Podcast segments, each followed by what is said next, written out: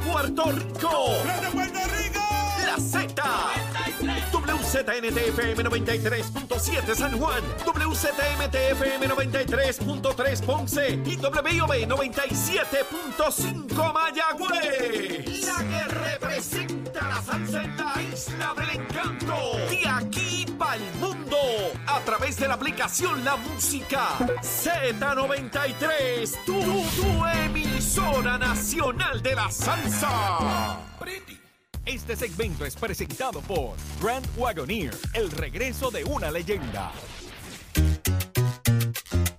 Ya comenzó el programa con más crecimiento en Puerto Rico.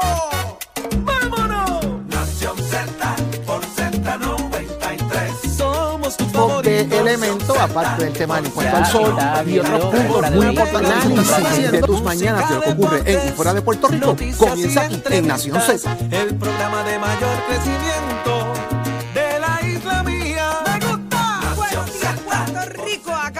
comenzar una nueva edición de Nación Z por Z93, 93.7 en San Juan, 93.3 en Ponce y 97.5 en Mayagüez. Es Saudi Rivera quien te habla, acompañada de Jorge Suárez, Eddie López, Carla Cristina, Tato Hernández Achero y un corillo gente buenísima dispuestos a llevarte el mejor análisis y la mejor información estés al tanto de todo el acontecer boricua a través de Z93. Casi nada, casi nada. Buenos días, Jorge. Buenos días, Eddie. Buenos días, Saudi. Buenos días, Eddie. Buenos días, Puerto Rico. Vamos arriba, que empezó Nación Z, el programa de análisis que a usted le gusta todas las mañanas en vivo por Z93, tu emisora nacional de la salsa.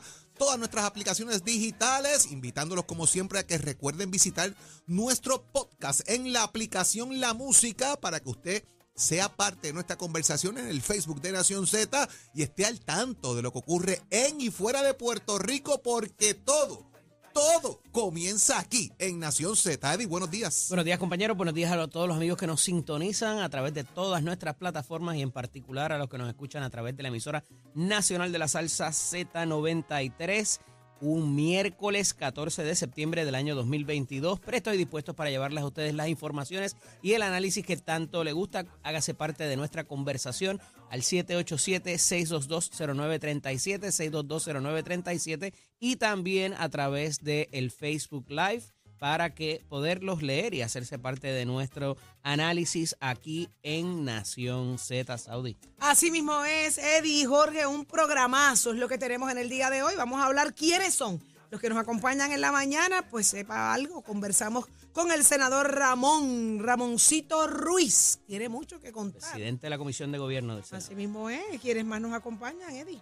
También va a estar con nosotros nuestro panel explosivo de los miércoles de la ex representante Sonia Pacheco y el representante Georgie ¡Ay, Navarro. María! Pura candela es lo que hay hoy en ese análisis.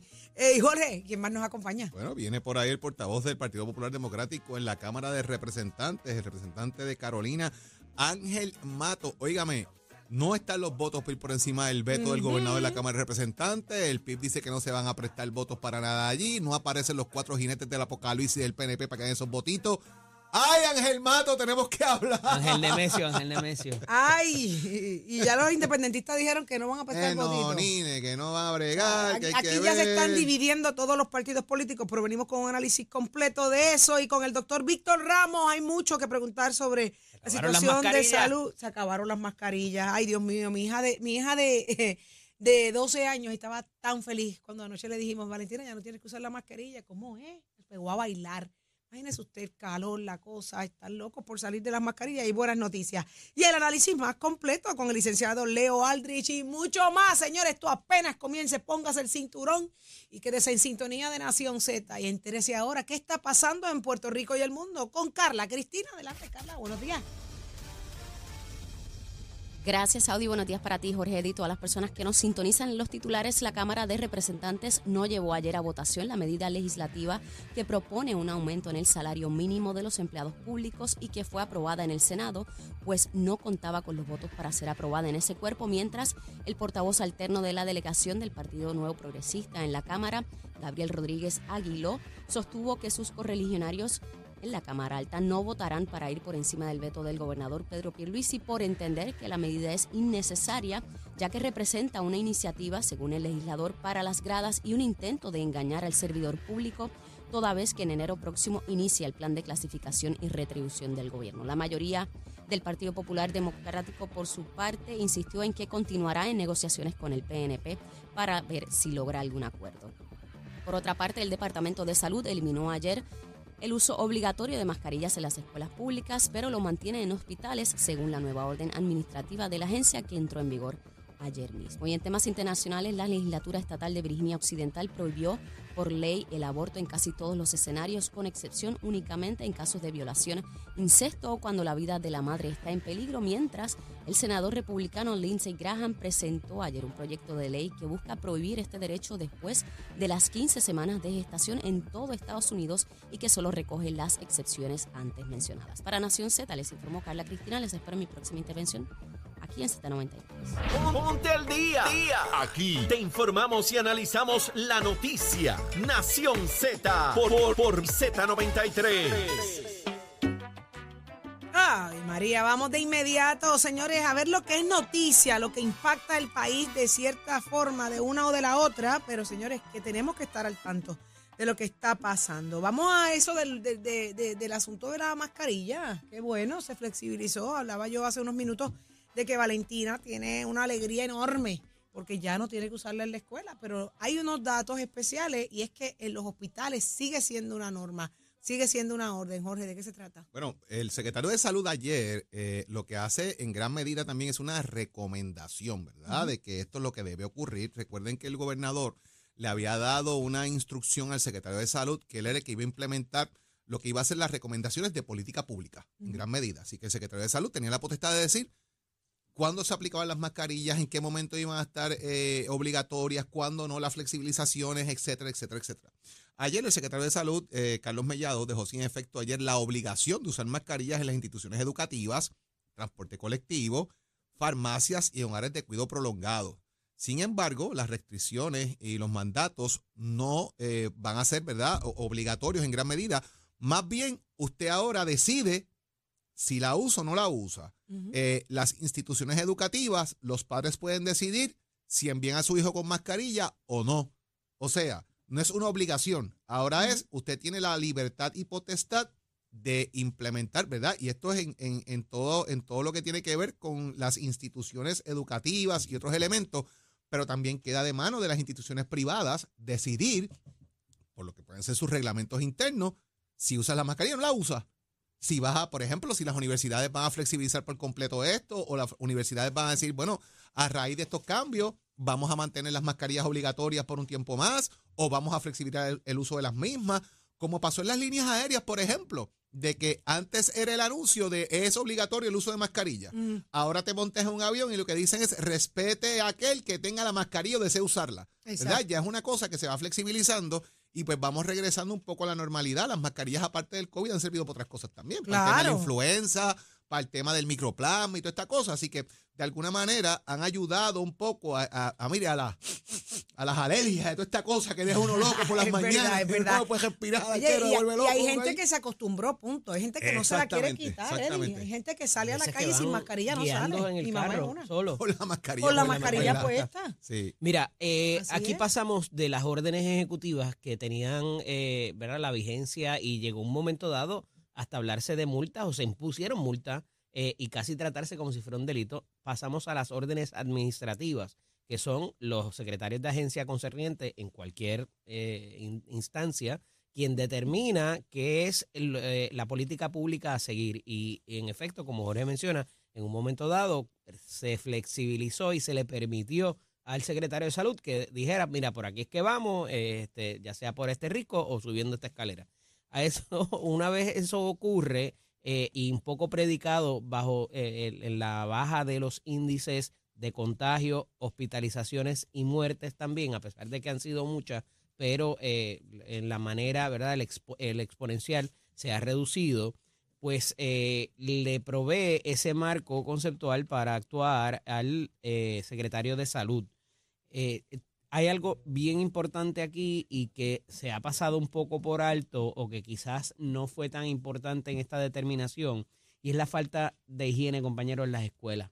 Ah. y el asunto de que no hay conserjes, el asunto de que no hay los materiales a pesar de que hay infinidad de fondos federales para proveer eh, que si el hand sanitizer, alcohol, Si aquí le todo lo preguntamos demás. al secretario de Educación, Eddie, me dijo que todo estaba bien y que todo le habían distribuido a las escuelas, que había la de todo. realidad de las escuelas no parece ser esa. Ah, Eh, no, oye, no, no, con una concentración de personas, el interlocking que se está dando también, que se lo vimos desde los terremotos, la pandemia y quizás hasta después de los huracanes, hay mucha concentración de diferentes estudiantes y eso provee para que obviamente las superficies y todo lo demás Claro. se contagien.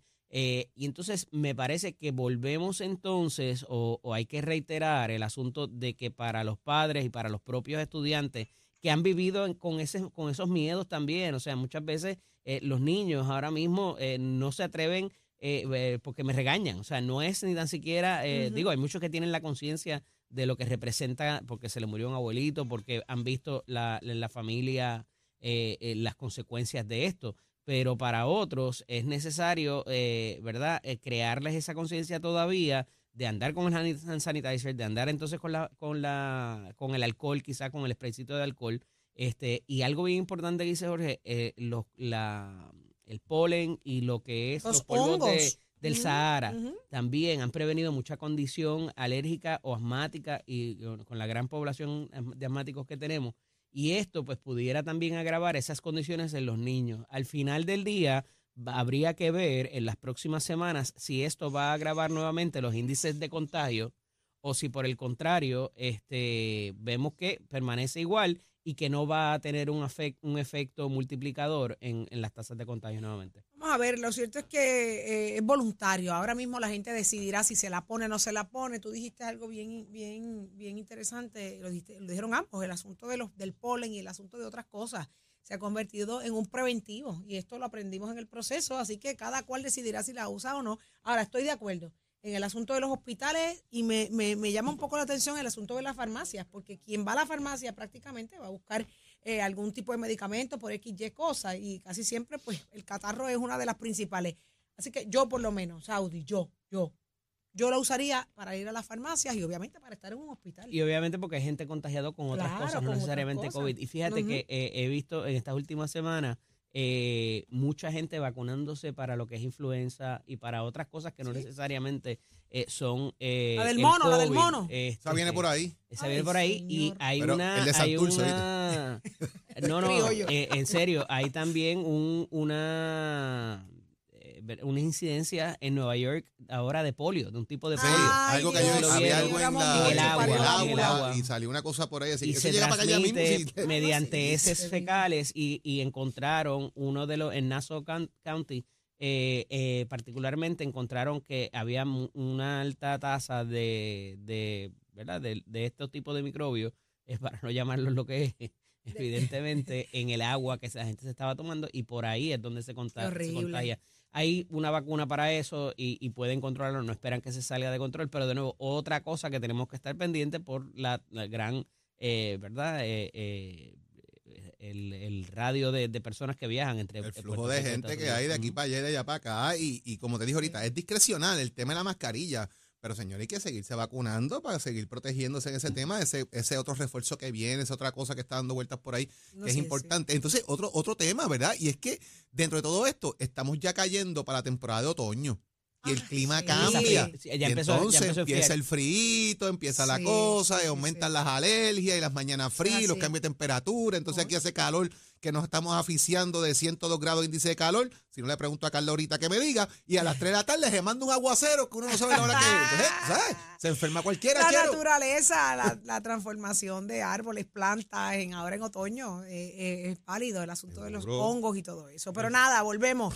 Usted el y el sargazo. que hay Sargazo problemas sargazo sí. para las costas. Así que, que que sea su decisión. Vamos a ver qué, qué tiene que decir eventualmente la gente, pero entendemos que ya es una buena noticia. Pero se quedó. Mira, se quedó el veto del gobernador si lo que tenía era que llegar a la Cámara para que los populares, los PNP, los independentistas, cada cual jalara para su lado. ¿Qué pasó aquí, Jorge? Bueno, pues tal y como habíamos un poco eh, comentado el día de ayer, es que faltaban unos votitos ahí en la Cámara que eran importantes, necesitaban cuatro, digo, partiendo de la premisa de que todo el mundo votara igual y dejando la delegación del PNP fuera, específicamente, ¿verdad? Y como digo igual, es que esto se aprobó unánime eh, la primera vez en los cuerpos legislativos. Así que partiendo de la premisa de que tengas el voto del Partido Independentista, de Victoria Ciudadana y de Proyecto Dignidad, más toda la delegación del Partido Popular y de Luis Raúl Torres como representante independiente, necesitarías cuatro legisladores del Partido Progresista para ir por encima del veto. O sea, tres cuartas partes de la composición general de la Cámara de Representantes. Pero los representantes del PNP no favorecen la medida para aumentar el salario medio de los empleados públicos y obviamente van a esperar por lo que plantea el gobernador, que es el plan de retribución y clasificación del gobierno de Puerto Rico, que debería de alguna manera atender esa, esa petición que se ha hecho de, de este caso. Entonces, lo que queda en este sentido es que lo que adelantó el Senado y adelantó el voto de William Villafañe en el Senado, Ajá. miembro del Partido Progresista. Sí, porque Keren no estaba. Y de alguna, no, ella estaba todavía en programita de radio, dando vuelta, como usualmente pasa los lunes. Busque esa hojita de votación para que usted Queremos vea que no hoja, aparece los lunes, está dando vuelta por ahí esa muchacha. Queremos Ah, la asistencia, es interesante porque lo que está pasando aquí es que quién de verdad puede ir o tomar decisiones que son de política pública en lugar de tomar decisiones que vayan airadas al tema político partidista. Y separa a William Fa- y separa a William Villafañe en ese sentido. ¿Por qué? Porque toma una decisión que él entiende que va consona con la política pública del gobierno versus, diantre, me le voy por encima al gobernador ahora y si después no me firme el proyecto tal o me veta los chavitos que quiero para tal cosa. Me castigan, y me entonces castigan. empieza el miedo y el castigo. Mire, been there, done that. Yo, yo- yo sé cómo funciona el mambo, tú sabes, estuve ahí, pero eh, por eso lo estoy diciendo, porque empieza el tirijala este de las presiones, de aguanta, porque viene, la pregunta es, ¿cuándo sale el plan? ¿En qué momento sale este plan de reclasificación y retribución de los empleados públicos? ¿Cuándo va a haber ese efecto? ¿Esto ya se habló con la Junta? Porque la pregunta es esa. Van a hablar de dinero, señores. Eso se habló ya con la Junta. Se cuadró para que el próximo presupuesto, si es que entra en vigor, ya se esté contemplando eso. Fíjense que ahora iban los empleados de trabajo social del gobierno, los empleados del sector privado también. ¿Qué pasó con ellos? Ahí entra una nueva academia de oficiales correccionales. Se tomó en consideración ese salario, se tomó en consideración el aumento de salario que están pidiendo los oficiales nuevos. O sea, yo creo que tienen que bregar con muchas cosas a la vez. y Estamos hablando de chavos y no hay chavos federales porque no son recurrentes, Saudi, para tapar rotos de nuevo. Pero lo- la realidad es que la inflación tiene a todo el mundo asfixiado. Esto no es un asunto que, que- que pudiera esperar. Las deudas no esperan, los compromisos no esperan. Usted tiene que comer a hoy ahora.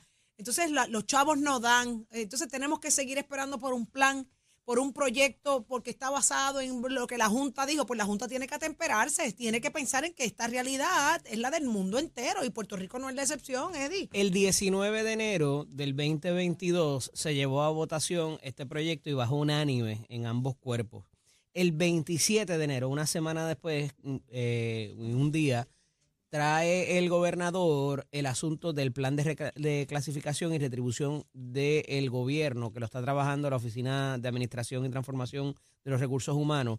Y para enero de este año es- está en función, debería estar en función, aprobado y consono con un anuncio conjunto que hicieron con la Junta de Supervisión Fiscal y el aumento que se provee dentro de estos planes de clasificación y retribución van a ser mayor que el que se propone en la medida y va a cubrir más gente porque cubre a unionados y no unionados. Por tanto, es más abarcador y es por eso que el Partido Nuevo Progresista o la delegación en Cámara, particularmente ayer, no sé si de momento se dieron cuenta eh, y, y- se percataron de que eh, eh, era leyeron el proyecto y, y- o, la política pública de lo que el gobernador anunció y se dieron cuenta que inclusive es mayor la, ampli- la amplitud de lo que va a cubrir los empleados que van a cubrir y se dan unas reacciones interesantes. El senador William Villafañe habla de que por una cuestión de principio y por él haberle votado a favor, como todos los legisladores lo hicieron, él tenía que mantener su posición de que por lo menos se garantizara esto mediante la legislación. Esto obviamente tiene el efecto político que hablábamos ayer contra el gobernador, ¿verdad? Y, y de alguna manera adelantar, como decía Jorge, eh, que pudieran recibirse llamadas de eh, su potencial contrincante a primarias para, para adelantar esa, esa línea política. Pero se da también una, una reacción del senador Zaragoza que dice, oye, está bien, aquel es más abarcador, va, va a, a- el aumento va a ser mayor de lo que nosotros estamos proponiendo, aquel va a ser de cantazo, el de nosotros es escalonado, pero una cosa no es incompatible con la otra. Dame por lo menos este, el mínimo que yo te estoy pidiendo en este proyecto, y si conseguimos lo del plan de clasificación y retribución, pues uva. Podemos tener, eh, ¿verdad? Un, un tope entonces. Garantízamelo por ley, porque el otro viene siendo un tema ejecutivo, Eddie. Lo que pasa es que ya hay el compromiso con la Junta y ya hay el dinero, ah, eh, bueno, es lo que dice el gobernador en una, en una comunicación conjunta con la, con la Junta de Supervisión Fiscal para ese propósito y, eh, y que aunque no sea, eh, digo, va, va a ser un, un tipo de reglamento y obviamente eh, eh, tiene, tiene fuerza, o sea, no es que se va a quedar en, en el papel. El, lo que yo veo quizás un poco complicado y, por conversaciones que he tenido es que quizás la implementación sea inmediata o sea suficientemente rápida, que me parece que es lo que motiva un poco la línea del Partido Nuevo Progresista a tratar de adelantarlo, eh, es que eh, en el caso de la legislación, pues ya hay unas fechas ciertas para eh, eh, dicha implementación. En el caso del plan de clasificación y retribución, pudiera tomar un poco más de tiempo en lo que se hace. Por eso, En el 2026 la representación de Zaragoza ayer de que una cosa no es incompatible con la otra y por lo menos déjame eh, comenzar con esto, me parece bastante eh, viable. El compromiso de la Junta de Supervisión Fiscal aparenta estar ahí y no ir en contra de esto, por eso tampoco los has oído expresarse en contra de esta si- si medida los chavos están como tú de dices, el ¿por qué no override del veto. Ahora, entonces, si ¿Cómo los es? chavos están, pues aprueba esta porque tienes un compromiso del dinero de la Junta y dale para adelante, porque si esto te dice vamos a empezar ya y hay un compromiso del dinero, vamos a ponerle en función, porque entonces, ¿cuándo vamos a implementar esto? ¿En el 2026? ¿En el 2027? No, sería a partir de enero del dar- 2023. Vamos a darle pastique ahora y salimos de eso. Ujú, Porque es lo que Son yo- tres meses lo que ganaría, de aquí a enero del 2023. Pero tú Es sabes, la- es la tú sabes contención. cómo tú te pones al día, lo adelante que tú te pones cuando tú ves un aumento ahora mismo. ¿Tú ¿Sabes los compromisos pillados que tiene la gente? Lo- lo- lo- lo- los intereses con los pagos atrasados. O sea, se te multiplican las deudas. Porque el dinero no da, gente. Y no es que no es que yo tenga un préstamo que yo tenga que pagar Oye, la casa. así sea una peseta, es mano. que así sea una peseta, mano.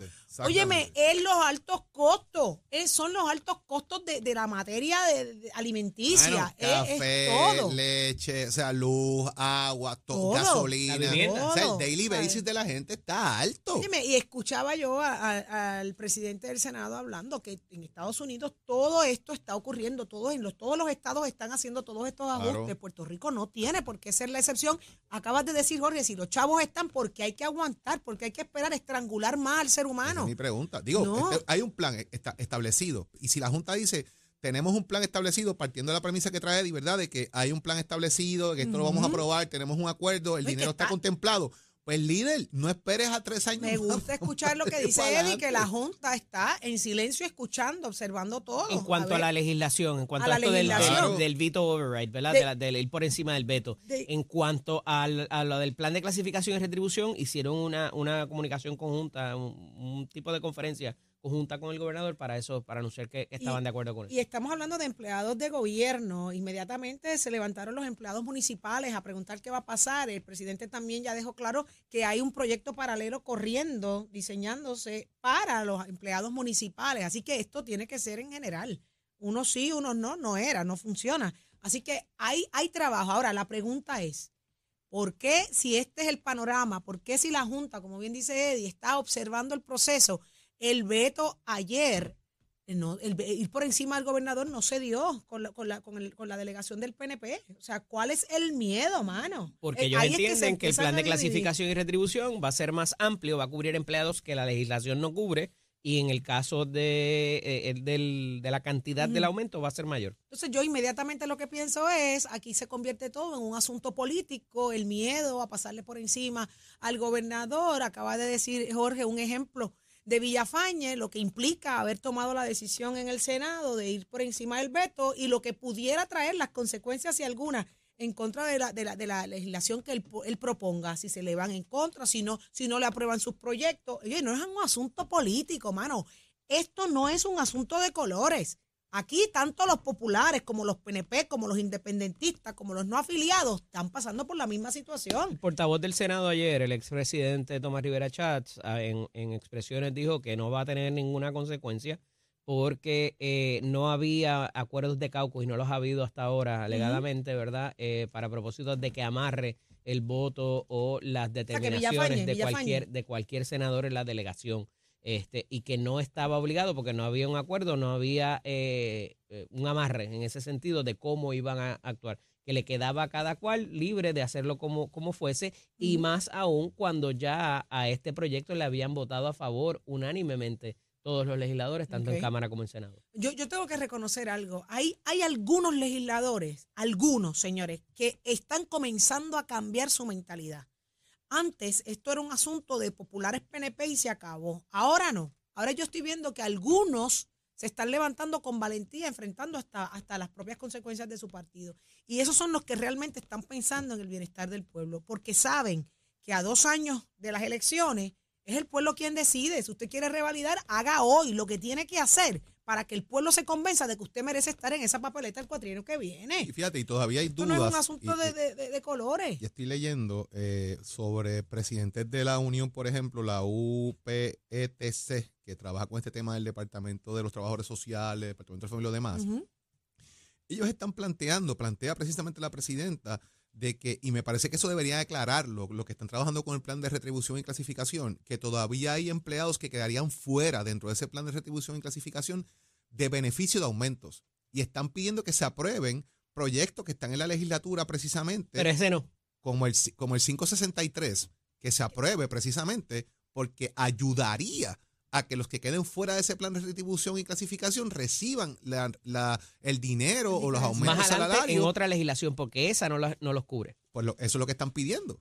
Que se atienda a la, la, la 563 dejaría, o sea, ellos piden que se apruebe porque la 563 eh, haría justicia a los que están fuera de ese plan de clasificación que tiene el gobierno puesto. Entonces sería parte lo que del proceso. ahora. No, me parece que está equivocado, o sea, porque tienes unionados y no unionados. Habría que legislar para, a- para un aumento mayor para los unionados, que me parece que es lo que le está trayendo. En la 563 está cubierto unos y otros no. En el plan de clasificación y retribución todos reciben algo, lo que pasa es que están buscando que sea más entonces para, eh, para los unionados. Pero el planteamiento que hacen es que se comuniquen con el representante y sus senadores y asegúrate que esté alineado con las necesidades del pueblo. El proyecto 563 y da justicia a aquellos que el plan de clasificación dejaría fuera. Ese es el planteamiento que están haciendo, ¿verdad? En ese sentido, las uniones.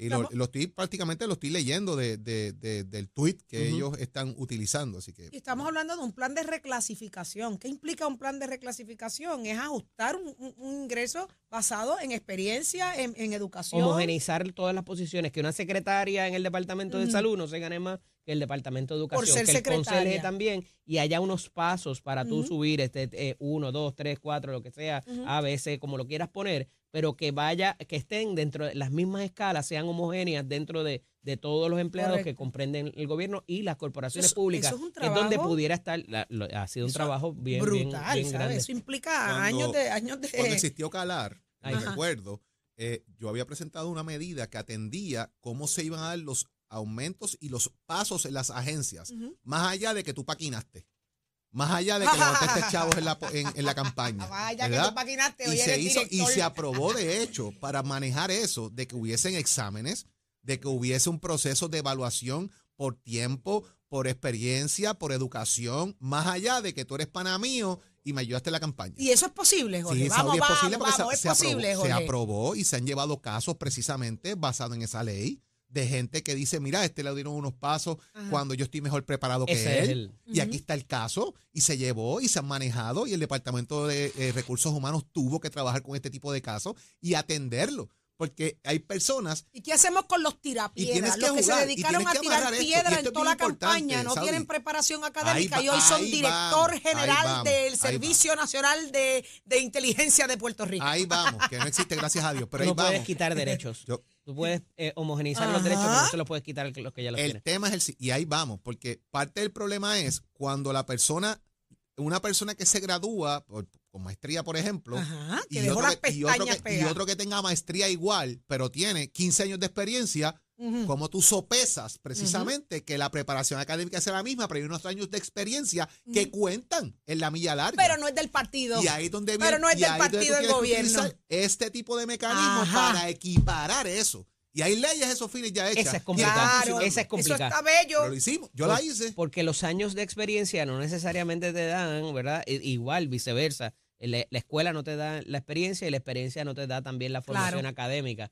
Eh, pero, eh, pues más o menos tú coges el currículo de la persona y, y ves, ah, pues mira, este es especialista en esto, se graduó de esta otra cosa. En el caso de la experiencia es un poco más complicado tú, eh, eh, cómo, cómo, la, cómo la llevas para procesos de esos aumentos y de, eso, Bueno, y de si- esas escalas. Si me dejo llevar por esa, pues nombrar a Javish mañana a dirigir el departamento ese de. Con los años de servicio. años de Deja, deja, deja de estar Ah, inventando, pues, que eso es si una falacia, por es una mentira, si es una crueldad que están haciendo en contra al- de- al- al del loco ese DCP. Eso, está, eso es faltándole el respeto al DCP y a la, a la inteligencia Mala al mía, gobernador. mala mía. No lo vuelvo a decir. No, repita ese No lo vuelvo a disparate, que decir. eso es imposible. Eso es imposible. Eso no va a pasar. Eso no va a pasar. Señores, hay un detalle, Jorge, y con esto me voy con Tato Hernández, que ya está listo. Señores, si esto está tan claro que si usted es del partido en gobierno, usted no necesita ni, ni tan siquiera un asociado. Usted lo que tiene que hacer es un buen PNP o un buen popular para tener un buen puesto. En eso el país está claro. Así que se pueden ir economizando la reclasificación, porque así es que brega el gobierno. ¿Y dónde está Tato Hernández? Porque este sí, este sí, este se merece buenos chavos. Este sí que deja las uñas pegadas en las canchas del país. Buenos días, Tato Hernández, día, somos Tato. deporte. ¿Qué hay? Muy buenos días, muy buenos días para todos. ¿Cómo se encuentran ya en el estudio? Saludos a todos, a Saudi, a Eddie, a López, a Nicole, a Lachero, a Raúl, a Pacheco, a toda la ganga. ¿Cómo se encuentran? Felices Saludos. de que estás con nosotros y que hay buena información. Ok, vámonos con el baloncesto superior nacional rápidamente. Buenos días para todos. Óigame, los jugadores de los equipos se están, como quien dice, los nenes al lado de casa, ajuntando, aunque ellos tienen la asociación de jugadores, porque ellos quieren reclamar unos derechos que últimamente en la temporada pues están pasando y como que no, no se han resuelto. Ellos quieren pues trabajar con estos derechos laborales, quieren trabajar con lo que es el jugador franquicia, quieren dinero por el rostro de sus imágenes en los comerciales y quieren trabajar también con el tope salarial. Es tiempo de pelear por nuestros derechos, citó Ángel Rodríguez de los Vaqueros de Bayamón, que conjunta un gran sinnúmero de jugadores, están poniendo esto en las redes y tienen unas reuniones con el baloncesto superior nacional y los dueños de equipo. Número uno, ellos quieren eliminar la cláusula que permite a los equipos resguardar o reservar el canastero franquicia.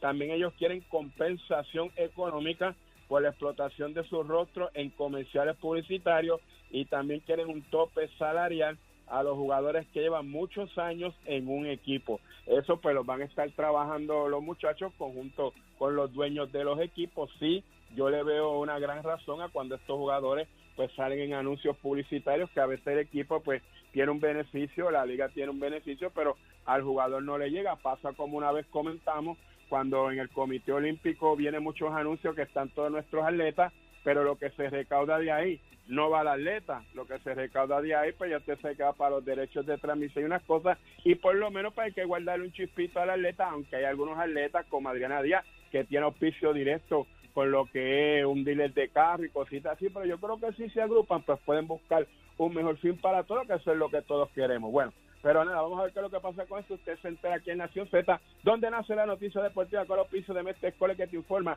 Estamos en el proceso de matrícula para nuestras clases que comienzan en noviembre. Numerito a llamar 787-238-9494, 787-238-9494. Puede pasar por allá comparar facilidades de equipo. Usted tiene un familiar, llévelo a Mester Cole, tenemos ayuda económica si cualifica. Óigame, mecánica automotriz, mecánica racing, mecánica marina, mecánica de motora. Es una vueltita por Mester Cole. Oiga, Chero, give it up, my friend.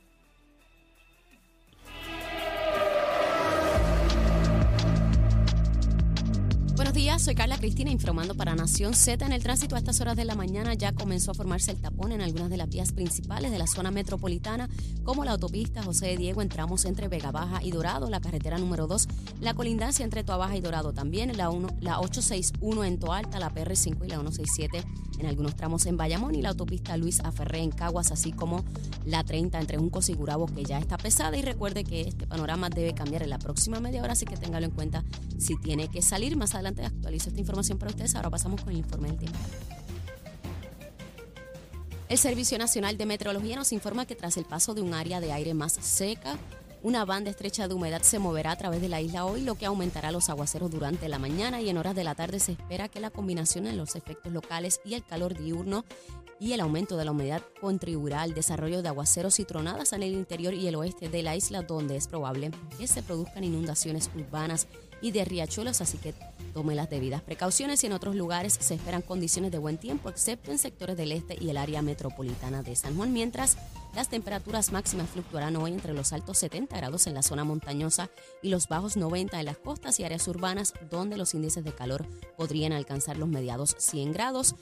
Los vientos permanecerán del este de 10 a 20 millas por hora con ráfagas más altas y variaciones de la brisa marina. Más adelante les comparto el pronóstico marítimo para Nación Z. Les informó Carla Cristina. Les espero mi próxima intervención aquí en Z93. Próximo. No te despegues de Nación Z. Próximo. Lo próximo eres tú en Nación Z a través del 787-622-0937. Se abren las líneas telefónicas. Dejarás de utilizar la mascarilla. Tu opinión es importante. Te esperamos. Vamos a una pausa. Regresamos en breve. Llévatelo a Chero.